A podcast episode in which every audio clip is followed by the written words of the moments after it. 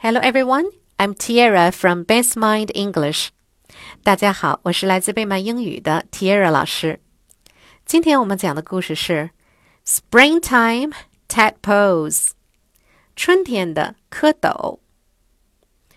Every spring, Max and his brother Will go to the pond at the end of their street to look for tadpoles. They love to catch them so they can watch them turn into frogs. This spring, when Max and Will go to the pond to catch tadpoles, they see a turtle sitting on a log, enjoying the sun. Look at the cool turtle, says Will. Should we try to catch it? Max asks. Will answers, I like catching tadpoles better. Max agrees with Will. They fill their bucket with the tadpoles and head home.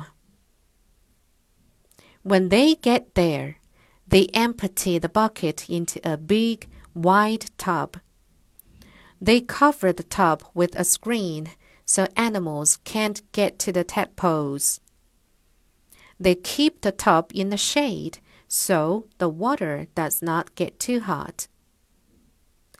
Max and Will go to the pond every day to bring back fresh water and leaves from the bottom of the pond for the tadpoles to eat. After six weeks, the tadpoles grow into frogs. Then Max and Will take them back to the pond so they can live happily ever after. Word list. Pond. P O N D. Pond. Pond means a small lake. Tadpole. T A D P O L E Tadpole. Tadpole means a very small animal with a tail before it becomes a frog. Tub. T U B. Tub. Tub means a container for holding water. Shade. S H A D E. Shade.